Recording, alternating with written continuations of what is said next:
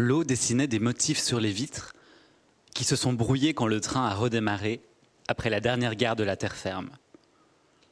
Les gouttes progressaient par à-coups, elles s'alourdissaient en fusionnant les unes avec les autres.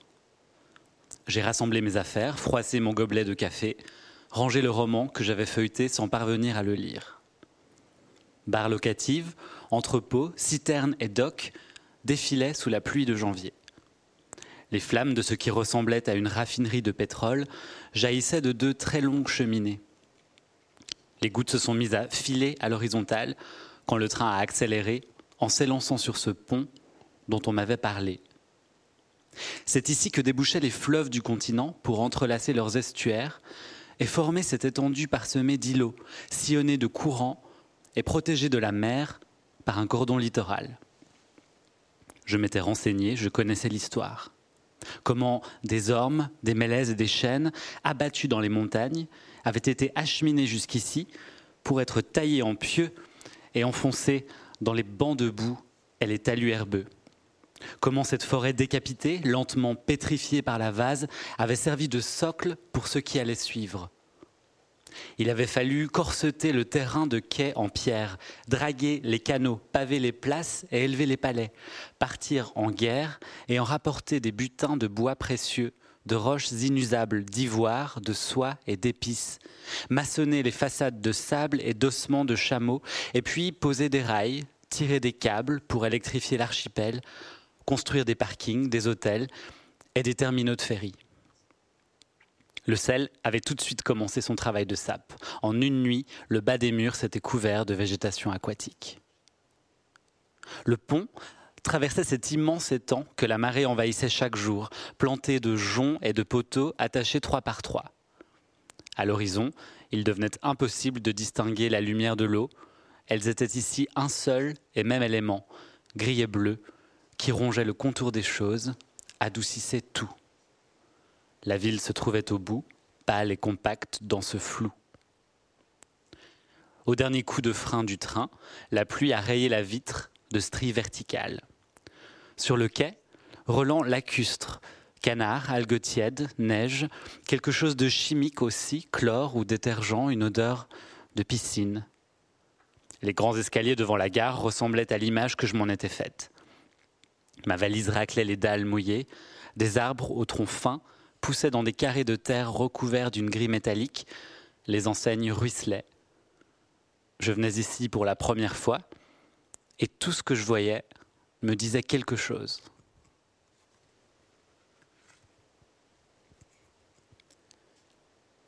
Avant que la Fondation ne prenne contact avec moi au cours de l'automne, je n'avais jamais entendu parler de la traductrice, mais personne n'entend jamais parler des traducteurs. C'est elle qui le disait dans un entretien que je découvrirai plus tard, encore moins quand ils sont des femmes.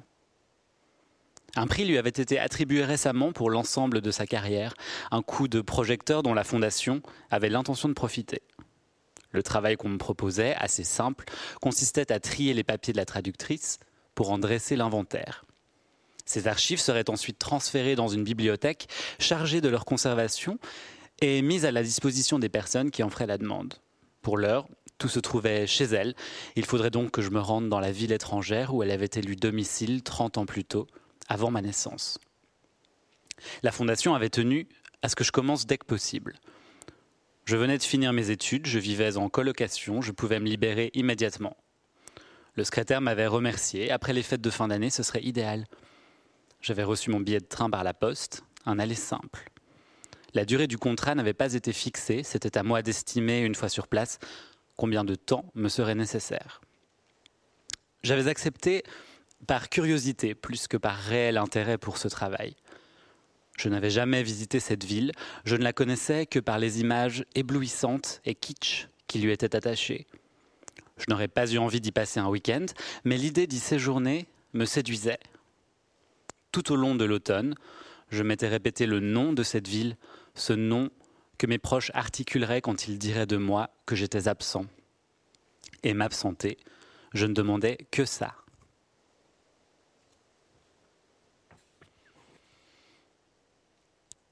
La résidence se trouvait sur une île qu'un large canal séparait du centre historique. Le site internet précisait qu'une navette reliait les rives et que cette situation légèrement périphérique offrait sur la ville une vue imprenable. La brume épaisse qui avait retardé le départ du bateau à la gare ne s'était pas dissipée lorsque j'ai débarqué. Debout sur le quai, je ne distinguais que les premiers mètres d'une eau presque noire qui aurait pu aussi bien être un fleuve ou la haute mer. Je me suis enfoncé dans les rues, conscient du vacarme que faisait ma valise. Les roulettes étaient vieilles, très dures sur les pavés. Je suis passé plusieurs fois devant la résidence, persuadé que ça ne pouvait pas être ça. Du lichen marbrait de verre les plaques de ciment fêlées de la façade. Des traînées de rouille hachuraient le mur sous les fenêtres. À cause de la pluie qui brouillait la surface, je ne parvenais pas à déterminer dans quel sens s'écoulait le rio qui longeait la bâtisse. Une bouteille en plastique flottait, prise dans des algues et cernée d'une nappe graisseuse. Tout près du bord grouillaient des bancs de petits poissons blancs. Dominée par une cheminée ronde en briques rouges qui n'était plus rattachée à rien, la résidence s'organisait autour d'une cour à l'usage incertain. Une espèce de génératrice dont partaient des pelotes de câbles électriques ronronnait en continu. Un carré de gazon mettait une pâle touche de nature dans cet environnement industriel. J'aurais été incapable de donner un âge à l'intendante, assise derrière un comptoir de réception. Elle me semblait plus jeune que ma mère. En me voyant arriver, elle a poussé un long soupir et murmuré ⁇ Mais regarde-toi !⁇ J'étais trempé. Quand je lui ai tendu mon passeport, son visage s'est éclairé. Ah, c'est toi, le cas spécial. La résidence était réservée aux étudiants de l'université et de l'école d'architecture. La fondation s'était arrangée pour me loger ici malgré tout. Je n'avais rien demandé. L'intendante a entré des informations dans l'ordinateur en pestant contre sa lenteur, puis a retiré ses lunettes et m'a rendu mon passeport. Elle parlait vite, j'ai cru avoir mal compris quand elle m'a dit qu'il n'y avait pas de cuisine. Elle m'a expliqué les risques de court-circuit, d'incendie, le système électrique était vétuste. D'ailleurs, l'électroménager était interdit dans les chambres, pas de réchaud ou de mini-bar d'hôtel, c'est bien clair Depuis le temps qu'elle travaillait ici, elle avait tout vu. Ma présence dans le couloir a activé les détecteurs, des néons verdissaient à mon passage. La résidence était une ancienne usine, l'intendante ne m'avait pas dit ce qu'on y fabriquait. Les rénovations n'avaient pas gommé une certaine froideur dans l'architecture. Le regard butait sur des angles droits, les sons se réverbéraient contre le béton ciré. Je n'ai croisé personne dans les escaliers. La chambre qui m'avait été attribuée au troisième étage était meublée d'un lit une place, d'une commode et d'un petit bureau. Les murs étaient salis de traces noires et jaunes, restes de colle, trous de punaises. Une longue fissure sinuait sous l'unique fenêtre. À la salle de bain, j'ai posé le pied dans une flaque veinée de cheveux. Le lavabo était bouché, le miroir constellé de postillons séchés. Je savais, pour avoir souvent séjourné dans des villes étrangères, que si je ne m'occupais pas de ces choses immédiatement, je ne le ferais jamais. L'une des deux ampoules de l'armoire à pharmacie qui avait sauté, le calcaire qui ornait les robinets et l'espèce de mosaïque décolorée que formait l'émail craquelé sur le sol de la douche, je m'y étais en quelque sorte déjà habitué. Le garçon de la chambre d'à côté m'a ouvert en caleçon. Je lui ai demandé en anglais s'il avait un aspirateur, si je pouvais le lui emprunter. Le sac devait être plein, il fallait repasser plusieurs fois partout. Des pièces de monnaie que je voyais trop tard cliquetaient dans le tuyau, des mouchoirs usagés se prenaient dans la brosse. Le matelas était entretissé de poils, je frottais en vain, j'ai fini par le retourner. Le garçon s'était rhabillé quand je lui ai rendu son aspirateur. Ma fenêtre donnait sur le Rio. Elle fermait mal. J'ai tiré les rideaux pour retenir les courants d'air. Le contenu de ma valise, tissu bleu nuit, fermeture éclair dorée, le format compact, autorisé en cabine dans les avions, ne remplissait pas la moitié de la commode. On était début janvier, je n'avais emporté que des vêtements d'hiver. Le froid de cette ville était réputé pénétrant. J'irais faire un peu de shopping si j'étais toujours là au printemps. Le soir était tombé. Je relisais en boucle la première page du seul livre que j'avais pris avec moi. Les mots ne laissaient aucune empreinte. Mon téléphone était déchargé, je l'ai branché.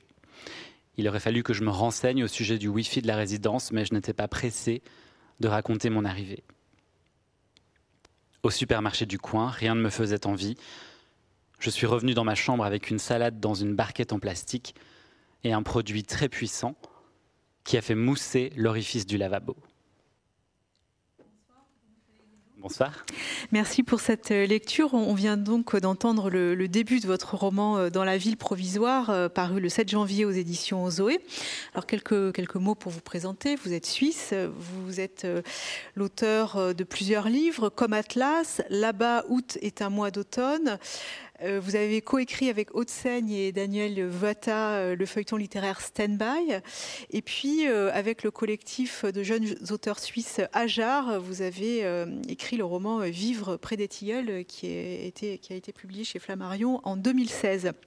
Alors, comme on l'a entendu euh, dans cet extrait, euh, dans la ville provisoire euh, raconte l'histoire d'un jeune homme qui vient de terminer ses études et donc il arrive dans une ville qui est menacée par la, montée des eaux et il arrive avec une mission, mission attribuée par une mystérieuse fondation. Il s'agit de classer les papiers d'une traductrice célèbre, mais en fait on n'en sait pas tellement plus et au fil des jours, il va se, couler finalement dans, dans la tête et dans le corps euh, euh, de l'absente qui est atteinte, on va l'apprendre, d'une maladie euh, dégénérative. Il y a beaucoup de questions hein, dans, dans, ce roman, beaucoup, beaucoup d'incertitudes.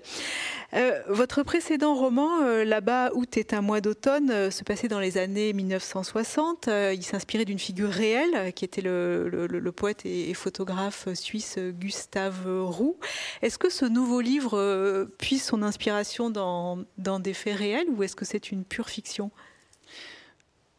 Bon, euh, j'ai envie de répondre que c'est une pure fiction, mais ce serait un pur mensonge. Euh, parce que en réalité, euh, le, la ville en question existe. je la nomme pas dans le texte, mais c'est Venise, on l'aura peut-être reconnu. en revanche, la traductrice, qui est donc la, la seconde protagoniste du roman, elle est une pure fiction. Et elle, pour le coup, c'est vraiment un personnage que j'ai créé de toutes pièces.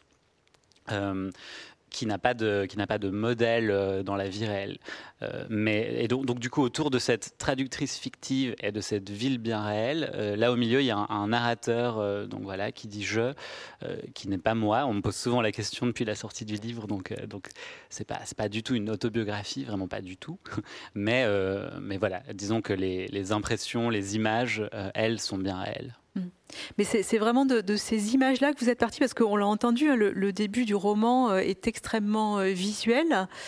Euh, et, alors, vous parlez de Venise, en effet, à la lecture, on, se dit oui, ça peut être Venise, mais il y a, tout un tas d'autres images qui viennent se, coaguler, on pourrait dire, avec, avec Venise. Enfin, je sais pas, il y, a ce paysage un peu industriel. Enfin, ce serait une espèce de mélange pour moi de, Venise et de Détroit, bizarrement. C'est drôle, parce que j'ai beaucoup pensé à Détroit en écrivant ce livre. Euh, il y a eu un tas de, bouquins notamment, euh, et puis j'ai vu plein de photos euh, autour de Détroit, c'est, je sais pas, ces dix dernières années, qui m'ont vraiment beaucoup marqué, mais qui ont marqué plein de gens, parce que cette ville décatie, post-industrielle, en fait, c'est extrêmement marquant. C'est à la fois assez beau et, et assez désespérant. donc j'ai beaucoup pensé à Détroit.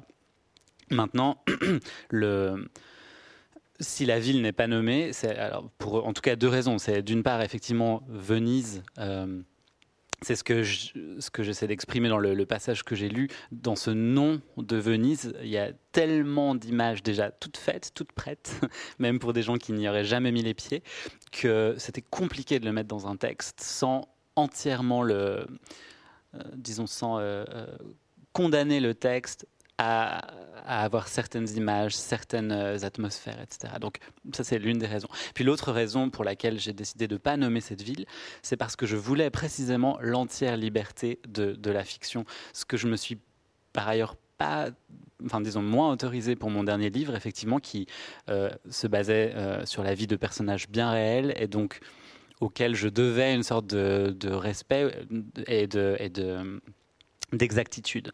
Là, j'avais tous les droits de la fiction.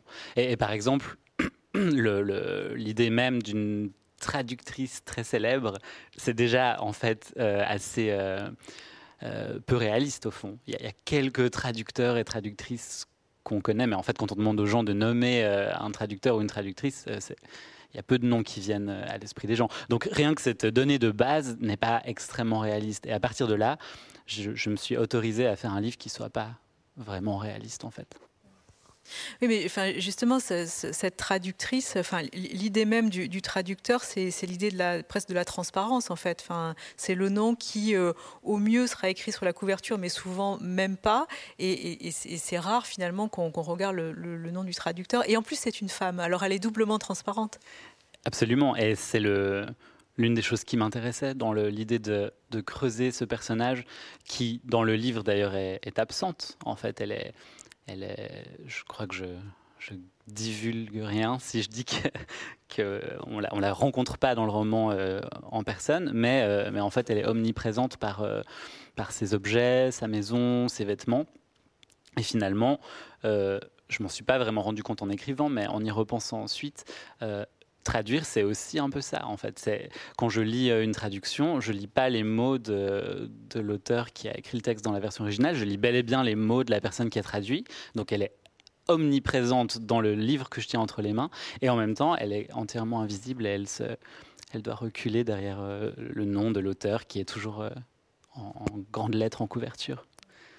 Mais ce, personnage, quand même, euh, euh, pourrait évoquer des, personnages de, vos livres précédents, puisque enfin, dans Là-bas où tu es à moi d'automne, c'est un personnage de, poète. Dans le, roman collectif euh, Vive près des tilleuls, il est question d'une écrivaine suisse très célèbre. Enfin, il y a, toujours quand même ces, personnages qui, ont, un rapport à, l'écriture et puis des, personnages un peu, un, peu mythiques, quoi, qui sont devenus un peu mythiques par, par leur absence ou par, leur étrangeté. C'est vrai que j'avais absolument pas pensé euh, à vivre près des tilleuls et à ce personnage d'écrivaine, effectivement, qui était au centre de ce projet-là, ce projet collectif. Euh, mais maintenant que vous le dites, euh, oui, en fait, il y, a quelque chose de cet ordre-là. En fait, dans l'idée de. Même juste de créer un personnage. En fait, je pour, mon livre précédent, une des choses qui m'a beaucoup aidé, c'est que précisément, je partais de personnes qui avaient existé, sur lesquelles il était possible de récolter un certain nombre d'informations. Pas... Gustave Roux et sa sœur. Voilà, et sa sœur euh, Madeleine. Donc, euh, sur Gustave Roux, euh, poète, voilà, publié et est reconnu euh, déjà de son vivant. Il y a une foule de choses euh, sur sa sœur, beaucoup moins. Donc déjà, pour le personnage de Madeleine, j'avais dû euh, aller dans cette direction de, de, la fiction et d'oser y mettre du mien, beaucoup plus que... Voilà.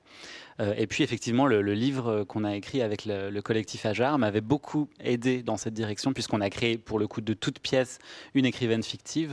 Et j'avais appris énormément sur la vraiment en fait sur la, création d'un personnage, en fait vraiment même sur un plan technique. Je, je savais pas faire ça, j'avais pas vraiment réfléchi à la question avant, et ce projet euh, euh, collectif m'a immensément appris sur cette question-là.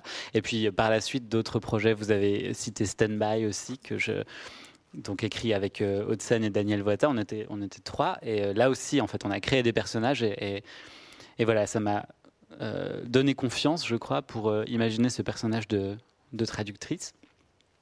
D'ailleurs, au début, son, métier n'était pas si clair. C'est venu assez rapidement, euh, mais d'abord, j'avais juste l'idée que mon narrateur allait trier les archives d'une personne. Et puis, comme ça, de base, j'ai pensé à une écrivaine ou une poétesse, puis je me suis dit non, tu, l'as déjà fait, trouve autre chose. Et effectivement, quand le métier de traductrice m'est venu à l'esprit, j'ai trouvé ça tout de suite beaucoup plus juste, en fait. Et, ce narrateur, alors, euh, d'où vient-il? Parce que lui aussi, il est un peu en, stand-by, quoi. Il est dans une espèce d'entre-deux. Euh, au, fond, il, peut se permettre de, disparaître. Enfin, on, sent qu'il quitte quelque chose. Il a fini ses études, donc c'est la fin d'un cycle. Et puis, euh, il y, a une angoisse quand même chez lui, parce que il est relié au, monde, extérieur qui n'est pas cette ville par son téléphone, qu'il coupe de plus en plus souvent. Et il redoute les appels de sa mère qui lui donne des nouvelles de sa grand mère qui, est mourante. Alors qu'est-ce qu'il fuit? Bon, j'y réponds pas dans le livre, je vais pas y répondre.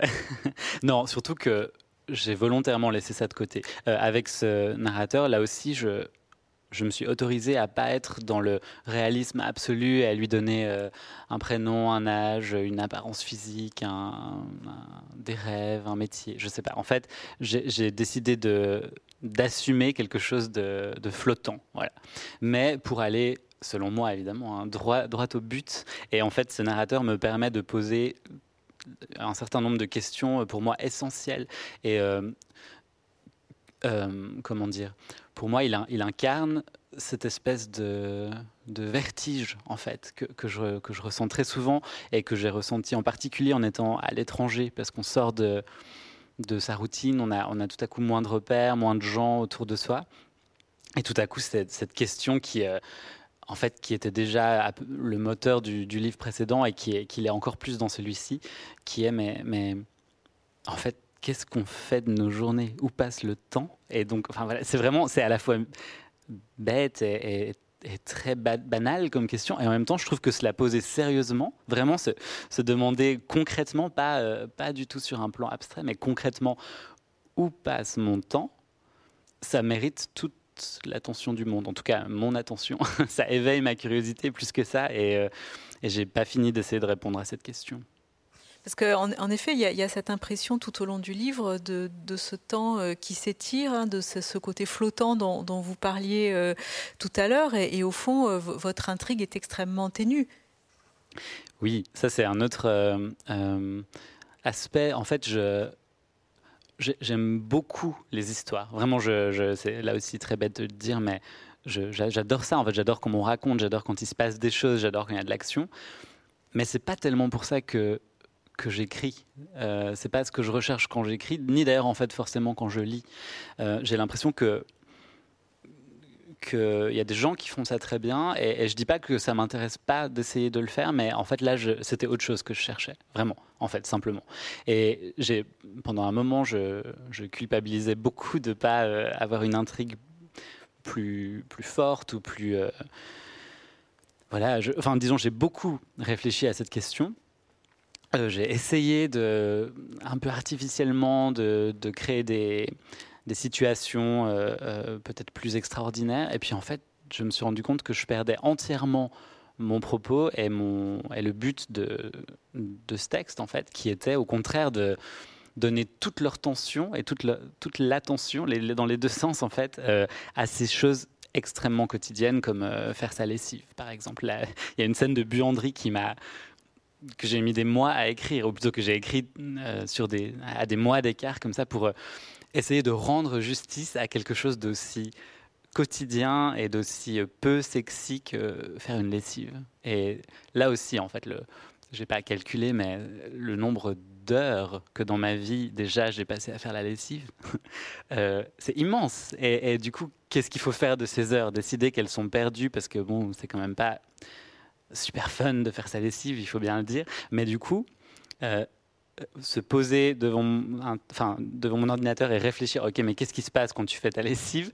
En fait, tout à coup, euh, ça, donne du sens et du poids à ces gestes-là.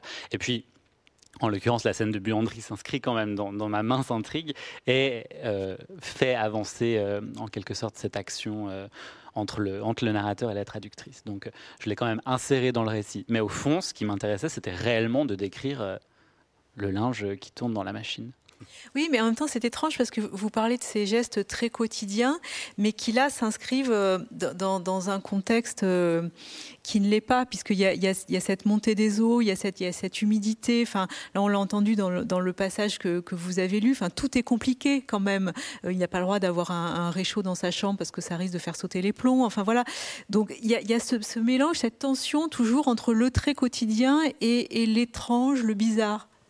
Ça, c'est quelque chose qui m'a euh, frappé. En fait, j'ai commencé ce livre, enfin, disons, j'ai eu l'idée de ce livre en 2015, donc ça remonte quand même. J'ai assez vite commencé à écrire euh, euh, des, bouts, des fragments, des, voilà, des esquisses de scène. Et cette question-là est revenue en particulier avec ce qui se passait. Donc en 2015, il y a eu un tas de choses, en particulier en France, des, des attentats, etc. Et je me souviens très bien que D'ailleurs, à ce propos-là, la première fois que je suis, enfin pas la première fois, une fois, j'étais à Paris en 2016, et je me souviens que prendre le métro était devenu une sorte de, truc dangereux, en tout cas potentiellement dangereux. Et, euh, euh, tout à coup, ça prenait une sorte d'épaisseur et de, potentiel dramatique qui était, vraiment assez, euh, angoissant, hein, je, je vous apprends rien.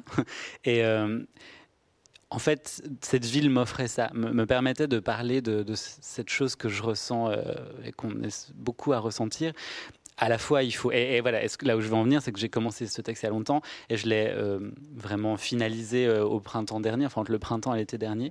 Et euh, au printemps en particulier, je, ressentais, j'avais l'impression d'être très juste, enfin disons de, vivre des choses qui nourrissaient directement le roman, parce que il fallait aller faire ses courses et il fallait prendre le métro et il fallait faire sa lessive, alors que tout était fermé et qu'il y avait ce, virus qui courait, qu'on comprenait rien et que il fallait continuer la vie quotidienne, il fallait faire ses gestes, il fallait et alors pour le coup je pense qu'on était toutes et tous à la même enseigne, tout en sentant euh, pratiquement l'eau qui monte.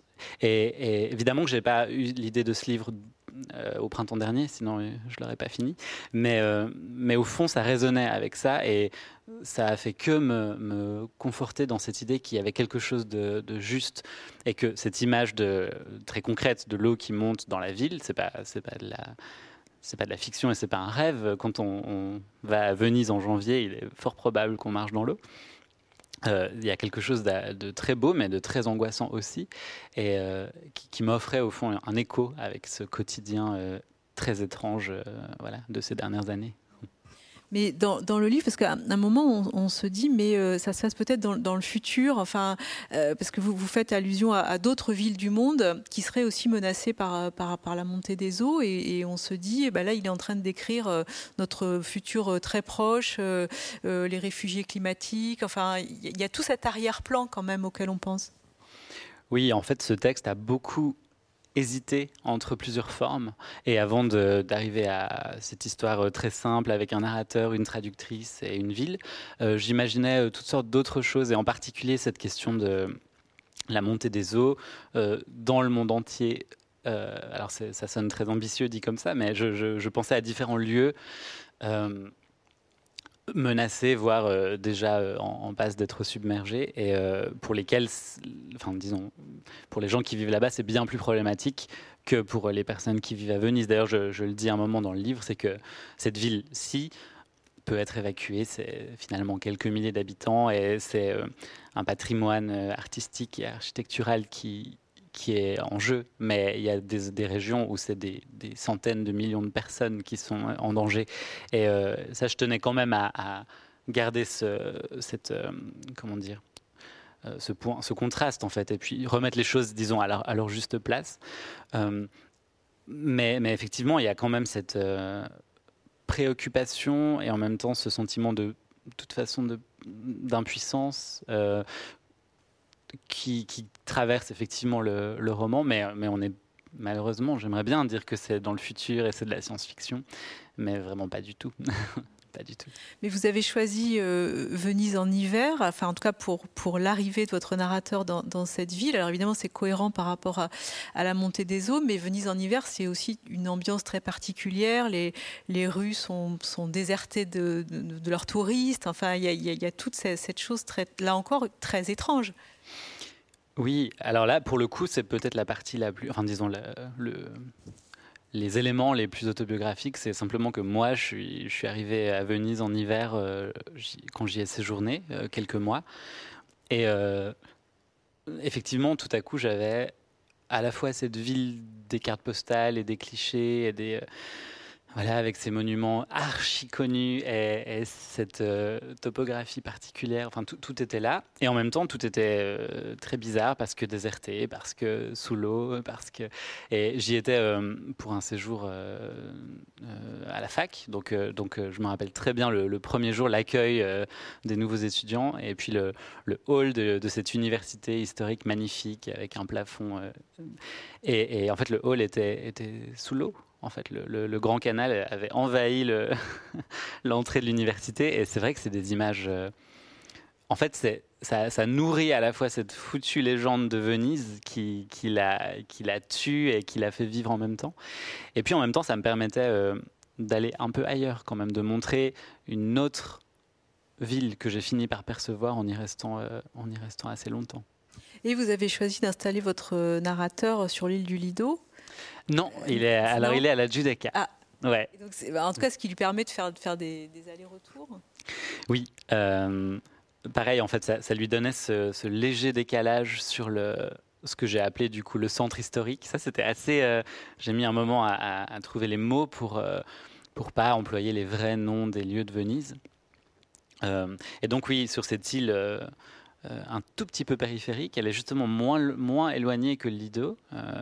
Mais elle est suffisamment éloignée pour qu'il n'y ait pratiquement pas de touristes. Et elle a vraiment un aspect il y a certaines parties de, ce quartier où on se croirait pour le coup en Italie et plus à Venise, ce qui est très différent. Et euh, ça, ça me plaisait beaucoup aussi, tout à coup d'être, euh, de changer d'atmosphère, de parce que Venise, c'est vraiment une toute petite ville. C'est aussi ça en fait. C'est vraiment une, minuscule ville qu'on peut traverser euh, très rapidement. Mais au sein de ce, petit espace a priori assez homogène architecturalement, en fait non, il y a des sortes de, bulles différentes. Et la Judec, elle m'offrait ça. Comment travaillez-vous euh, dans, l'écriture les, sensations? Parce que donc je, l'ai dit, le, début est très visuel, mais il y a aussi un, travail sur les sons, euh, je trouve, qui est très important. Et puis euh, on, ressent vraiment cette, humidité qui s'insinue, cette, impression de pourrissement. Enfin, comment vous, travaillez cette, question des sensations? C'est pas une question facile parce que je sais pas exactement. Je, je travaille en fait. Je travaille beaucoup. Je, laisse beaucoup reposer aussi. C'est pour ça que c'est vraiment un tout petit livre, enfin tout mince. Euh, mais il m'a fallu cinq ans pour vraiment pour lui donner une forme et lui pour, vraiment sentir que je tenais le projet parce que justement je, me perds beaucoup. Enfin, d'ailleurs je me perds pas. Je, j'emprunte des voies euh, un peu détournées. Je, cherche et puis euh, je me laisse aussi pas mal. Euh, j'allais dire flotter, mais en fait oui, je me laisse, je me laisse flotter. Je, je fais, j'essaie de faire confiance à mon intuition. Et là, en l'occurrence, c'était j'allais dire mal parti, dans le sens où j'avais justement ces idées un peu, euh, un peu conceptuelles. Je voulais parler de la montée des eaux, et puis j'avais ce, personnage de traductrice, puis du coup j'avais un peu des idées derrière ces, derrière ces, ces choses. Et puis en fait, il a fallu que je lâche les idées, que je les laisse de côté pour euh, en fait faire des scènes. Et ça a été ensuite mon, fil conducteur, c'était maintenant tu, tu fais des, des scènes, donc c'est-à-dire des des, choses ressenties, des choses vues, des choses vécues, et non pas des, discours sur je ne sais quoi. Et une fois que j'ai, hum, enfin pris cette euh, option-là, le texte est venu, disons. Voilà. Et puis encore une chose qui a été euh, euh, un peu longue, c'était de trouver juste la voix du narrateur en fait qui dit je. Il m'a fallu beaucoup de temps parce que je craignais qu'en disant je, on, fasse l'amalgame et qu'on se dise euh, que le narrateur c'est moi. Puis finalement, au bout d'un moment, je me suis dit bon bah tant pis, même si on pense ça, en fait, je peux très bien assumer. Beaucoup de gens pensent ça et j'assume. Et euh, mais une fois que j'avais ce jeu, tout à coup le voilà, le ton était trouvé et j'avais un, j'avais un corps en fait. Mon, narrateur avait un corps et du coup ce corps ressent des choses. Voilà. Et à partir de là, c'était, j'ai suivi ça. C'est écrit au jeu, mais euh, au fur et à mesure que le livre avance, euh, le, elle devient de plus en plus présent et c'est comme si elle, s'incarnait vraiment euh, presque sous nos yeux. Oui, ça c'est quelque chose qui me frappe souvent avec le... En fait, sur, deux aspects de, mon expérience, à la fois à l'écriture de fiction, donc en particulier, je vous le disais, que j'ai pratiqué en collectif, et là vraiment au sein du collectif, c'est assez spectaculaire comment en, quelques, en quelques minutes de, discussion, de brainstorming, tout à coup, un personnage peut s'incarner. Euh, et ça, ça m'est arrivé à plusieurs reprises. Il y a vraiment quelque chose de, spectaculaire et de magique. Euh, et on est, un nous, et puis il y a ce elle qui apparaît. Ça, nous est arrivé à plusieurs reprises euh, avec la jarre. Et puis, par ailleurs, et ça c'est aussi d'autres éléments qui ont nourri le livre, j'ai beaucoup travaillé, et je travaille encore beaucoup dans des archives, des archives d'écrivains, et euh, euh, la, même chose s'est produite, c'est-à-dire que c'est des gens qui sont morts euh, soit avant ma naissance, soit que j'ai simplement pas rencontrés, mais en fait après quelques jours ou quelques semaines dans leurs papiers, dans leurs journaux intimes, dans leurs lettres, dans leurs photos, voire dans leur appartement, ils deviennent, je vous assure, très très réels. Et c'est même assez, par, par moments, c'est c'est un peu effrayant de voir comment quelqu'un d'absent qu'on n'a pas connu peut devenir extrêmement réel et avoir une vraie influence, un vrai impact sur, en l'occurrence sur moi.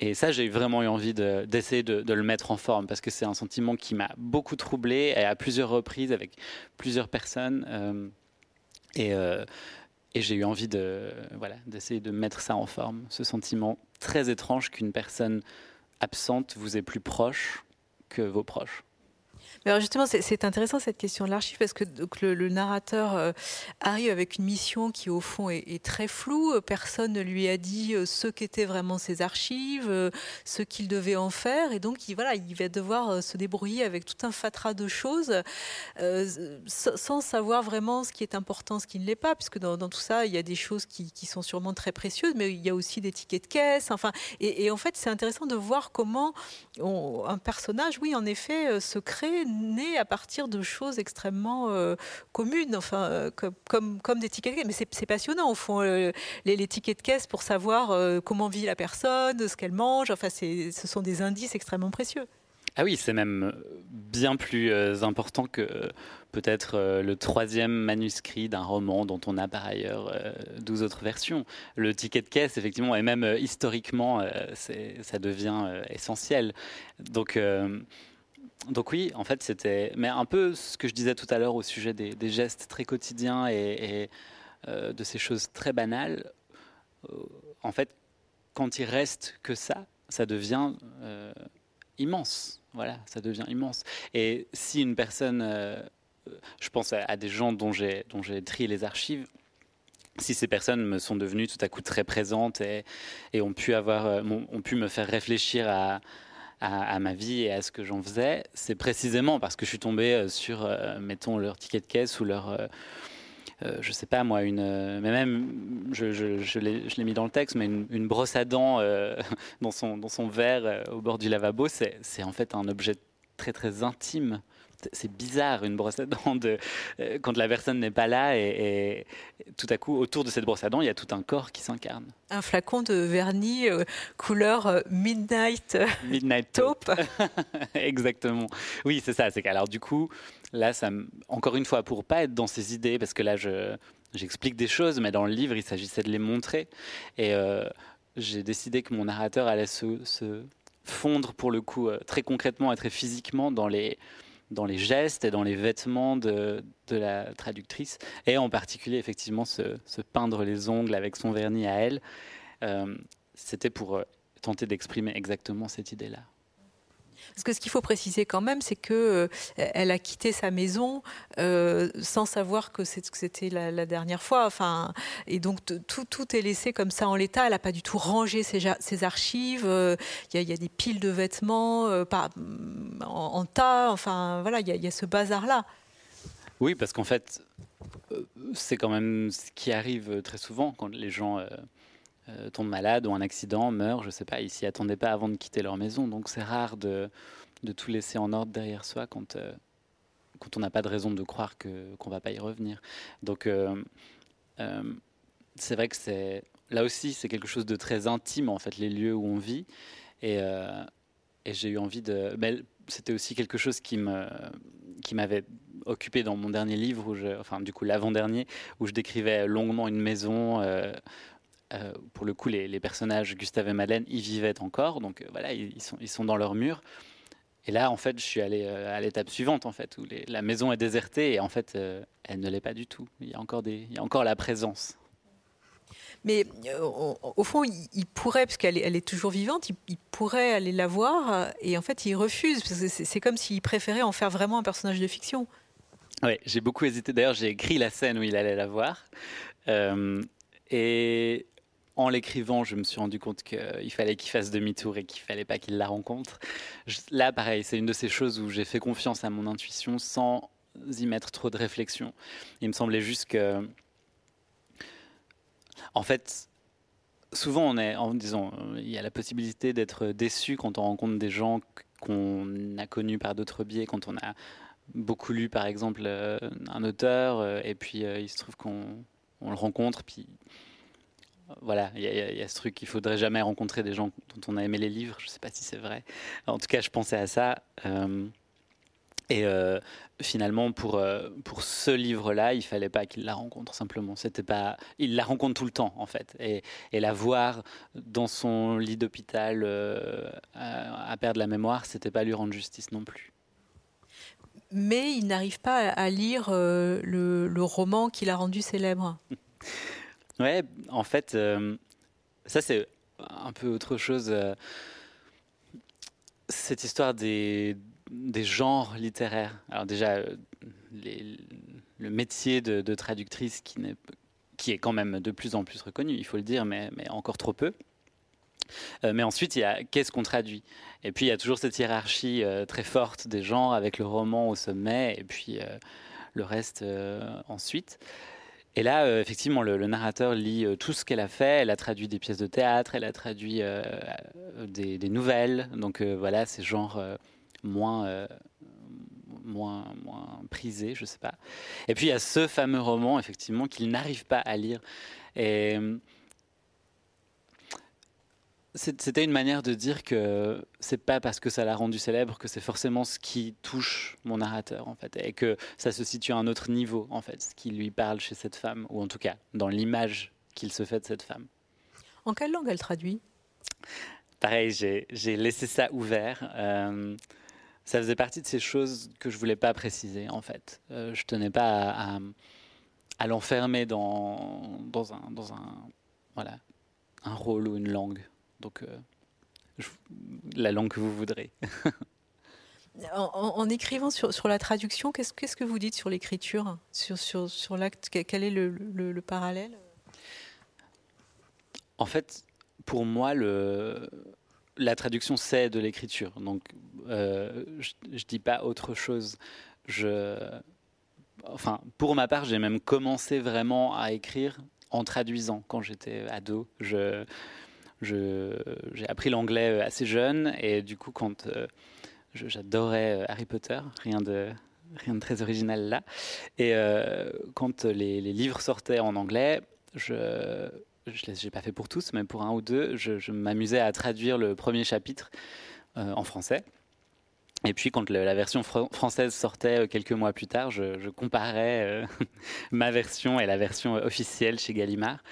Et ça m'a vraiment, euh, en quelque sorte, mis le, pied à l'étrier. J'écrivais euh, avant, mais là, tout à coup, c'était devenu. En fait, je me rappelle que quand c'est arrivé parfois que deux phrases soient exactement les mêmes dans ma version et dans celle euh, euh, publiée. Et c'était un, sentiment de... Alors, euh, j'étais aussi très bon élève et premier de classe, je pense que c'est comme si j'avais eu la meilleure note. Mais c'était aussi un sentiment très fort, en fait, d'avoir trouvé, la bonne phrase, trouvé le bon mot, d'avoir visé juste, en fait. Alors que je sais aujourd'hui que, toute traduction est valable, au fond. Donc, sans doute que mes petits essais étaient était peut-être que j'avais trouvé parfois de meilleures solutions que la version officielle, j'en sais rien. Toujours est-il qu'à l'époque, cette histoire de traduction m'a vraiment euh, euh, encouragé à écrire. Et, euh, l'écriture de l'écriture de, pas traduction, l'écriture en français directement de, mes textes est venue aussi par là. Euh, et, traduire, c'est quelque chose que j'ai longtemps, euh, enfin d'ailleurs que j'ai toujours envie de faire. Je le fais pas, je ne prends pas le temps de le faire euh, actuellement, mais, c'est vraiment quelque chose qui me fascine depuis depuis 15 ans. Voilà. Donc c'est pas, voilà, pour moi c'est pas autre chose que de l'écriture. Et d'ailleurs, quand je lis un roman traduit, souvent c'est une traductrice, par exemple, dont j'ai déjà lu d'autres d'autres livres en fait. Elle peut avoir traduit d'autres gens, mais c'est toujours elle. Euh, et, j'ai envie de croire que je retrouve sa voix à elle et pas forcément la voix des différents auteurs, ou en tout cas les deux se superposent.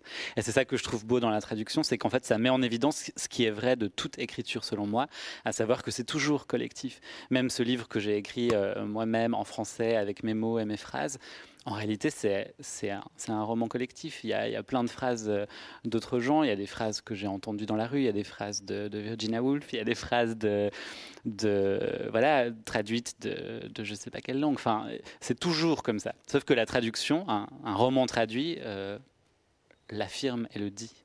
Voilà. Mais ces, premiers exercices de, traduction dont vous parlez, donc c'était une manière de, vous exercer, mais est-ce que c'était pas une manière aussi d'éviter d'écrire des choses trop, trop personnelles ou d'éviter la fiction ou je sais non, je crois pas, parce que par ailleurs, je, tenais, euh, je tenais un journal et j'écrivais des choses très personnelles.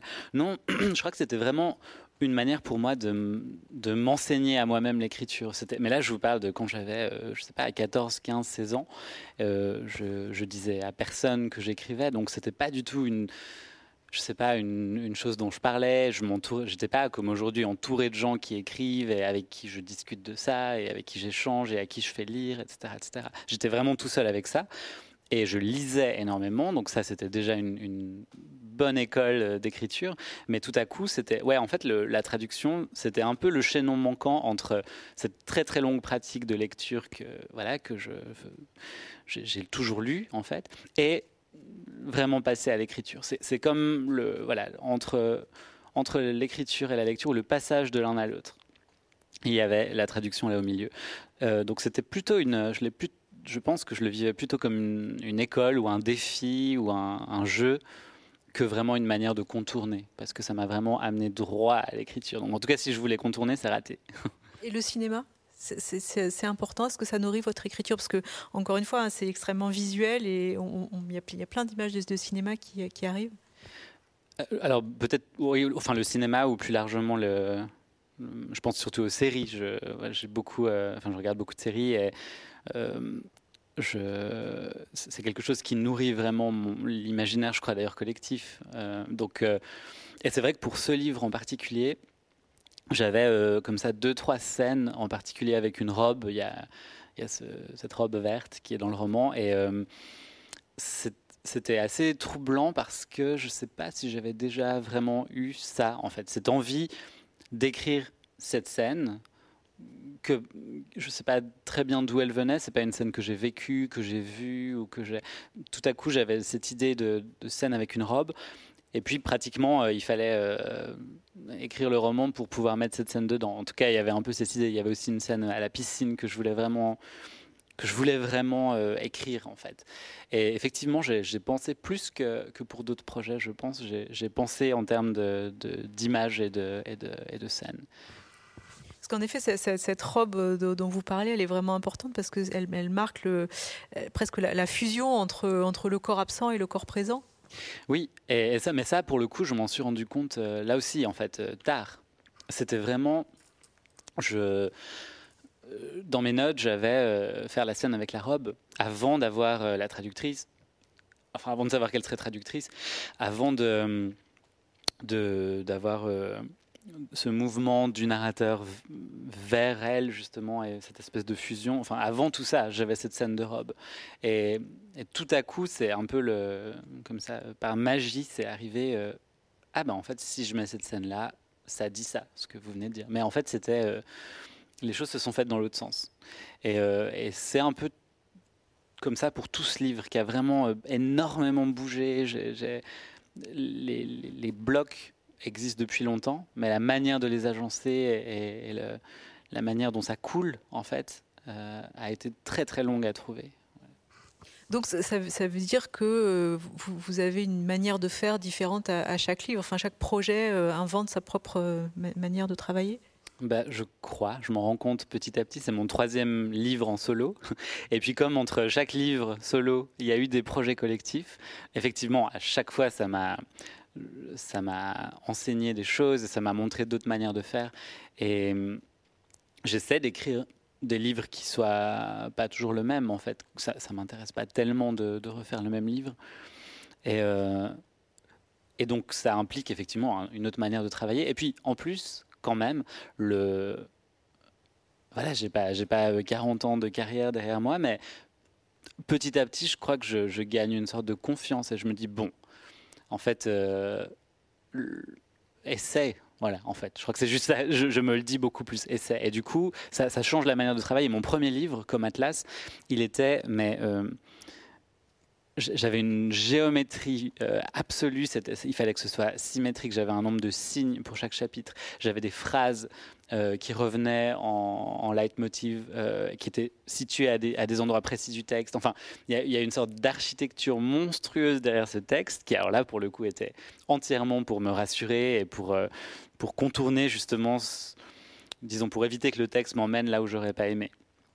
Et c'était voilà, ça a, ça a marché pour ce premier livre. Je l'ai terminé, il a paru, bon, ok, très bien. Mais ensuite, euh, je veux pas faire ça à chaque fois. J'ai eu besoin de cet échafaudage pour ce premier livre. Il a du sens à cet endroit-là. Ici, c'est vraiment tout l'inverse en fait. C'était plutôt bon. Maintenant, fais-toi confiance et laisse euh, laisse venir. Mais c'est beaucoup plus effrayant. Parce que si on, compare avec, euh, avec ce que vous faites dans, dans Standby, euh, d'un côté, il y a euh, la, forme feuilleton, donc une efficacité narrative, et, là, il y a quelque chose en effet d'absolument flottant, et ça, implique de, faire confiance à la, pure écriture, à la langue, enfin, les enjeux sont, sont quand même pas tout à fait les mêmes. Non, sont même très différents, et ça, c'est aussi quelque chose que je comprends beaucoup mieux maintenant le collectif parce qu'il y a euh, euh, ces projets en collectif et ces, ces expériences euh, à plusieurs me permettent, quand moi j'écris tout seul mes choses, d'être vraiment beaucoup plus radical. Parce que justement, j'ai plus besoin de me prouver à moi-même avant tout que je peux raconter une histoire où il se passe des choses, ou que je peux faire un livre avec plusieurs personnages, par exemple. Ok, je l'ai fait avec d'autres gens, donc j'ai vu ce que c'était, c'est cool d'ailleurs, je, je, je referai sans doute. Mais là, peut-être bien que ça m'ouvre entièrement la voie pour faire quelque chose de complètement différent. Voilà, c'est ça déblaye le chemin un peu. Et, euh, inversement, le fait d'être euh, dans une écriture très, euh, effectivement, très, très travaillée pour, et puis, et puis très, disons, avec une intrigue minimale pour, pour les textes que j'écris tout seul, ça me donne d'autant plus envie ensuite, en collectif, d'aller, de jouer la carte la carte du pitch, et la carte de l'intrigue, et la carte du cliffhanger, etc. Parce qu'en fait, il y a un plaisir fou à faire ça aussi. Et, pour moi, les, deux se nourrissent de, depuis euh, depuis dix ans, et j'espère que ça va continuer parce que c'est c'est un équilibre en fait, c'est mon équilibre. On n'en a pas parlé, mais la, question de, la mémoire euh, est, j'ai l'impression, au, centre de, ce livre, hein, puisque d'un côté, voilà, il y a la grand-mère qui, qui perd la mémoire puisqu'elle est atteinte de la maladie d'Alzheimer. Il y a la traductrice euh, qui est atteinte d'une maladie dégénérative qui, s'efface. On sent qu'elle qu perd elle, aussi la mémoire.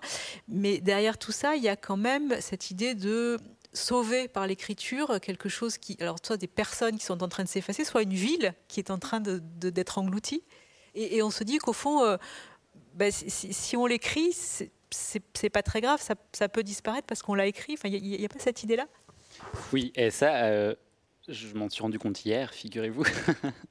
On me demandait euh, s'il y avait un fil rouge dans ce que j'écrivais, j'arrivais pas euh, à en trouver un. Puis en fait, ça m'est apparu très clairement que c'est la seule, c'est peut-être la chose qui relie chacun de mes textes. C'est cette question-là. En fait, j'ai toujours l'impression d'avoir très mauvaise mémoire de de tout oublier. Et ça, rejoint aussi la question de où passe mon temps, au fond. Euh, euh, si c'est pour oublier les choses, à quoi bon les vivre? C'est un peu ça le, voilà, le, la question là au milieu. Et, euh, c'est vrai que mon premier livre, c'était déjà ça. C'était, euh, je racontais de deux, deux voyages. Euh, que j'avais fait en partie, disons, c'était aussi de la fiction, mais un peu comme ici, disons, les images et les impressions étaient, était réel. Et puis au retour de ces voyages, s'était posé la question de mais, en fait tu es déjà en train d'oublier. Euh, tu, euh, te souviens plus de comment on dit bonjour en telle langue. Tu cette pièce de monnaie tu sais même plus de quel pays elle vient. En fait tu vas tout perdre. Et à quoi ça sert d'avoir même fait ça? Et vraiment c'était un peu la question. Et, et écrire là autour m'a permis de donner une, une, forme au moins à ça. C'est pas absolument satisfaisant, mais c'était un début, disons. Et, euh, et, cette question de la mémoire, en fait, je crois, est le moteur de, tout ce que j'écris. Cette question de perdre la mémoire, garder la mémoire, euh, garder une trace, euh, et, en particulier de, de ces gens, voilà, c'est ça, de ces gens qui qui sont plus là et donc qui s'effacent gentiment, voilà. Et Mais, là aussi, c'est des choses qui m'apparaissent maintenant. C'est l'avantage de, publier un livre, c'est que tout à coup, il, prend une sorte de, distance. On peut le voir d'un peu plus loin hein, et un peu mieux du coup. Et là, c'est vrai que celui-ci en particulier, j'ai l'impression qu'il éclaire différemment ce que j'ai pu faire avant aussi. Et ça me donne une idée un peu plus claire de ce que je fais. Mais du coup, ça me fait aussi un peu peur parce que ce serait très facile de de voilà de dire ah ben c'est bon maintenant je fais ça etc donc le prochain je peux déjà le dire sera très différent Merci Bruno Pellegrino. Je rappelle euh, le titre de votre livre Dans la ville provisoire euh, paru aux éditions Zoé.